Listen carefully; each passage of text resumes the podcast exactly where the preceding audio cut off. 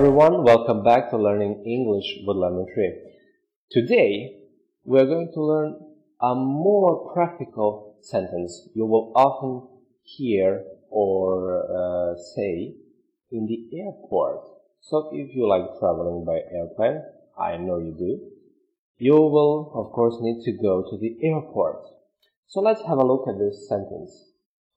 Flight number 200 has been cancelled. Flight number 200 has been cancelled. You will often hear this sentence in the airport. What does that mean? Flight number 200 has been cancelled. The most important thing here is cancelled.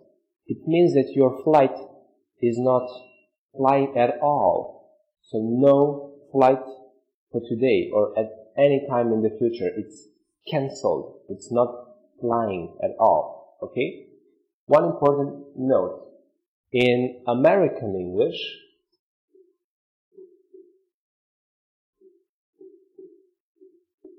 we write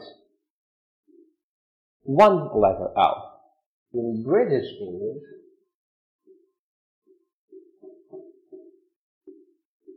you will see in writing that you have two letters L.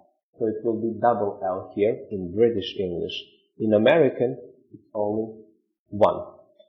So let's repeat this sentence one more time. Flight number 200 has been cancelled.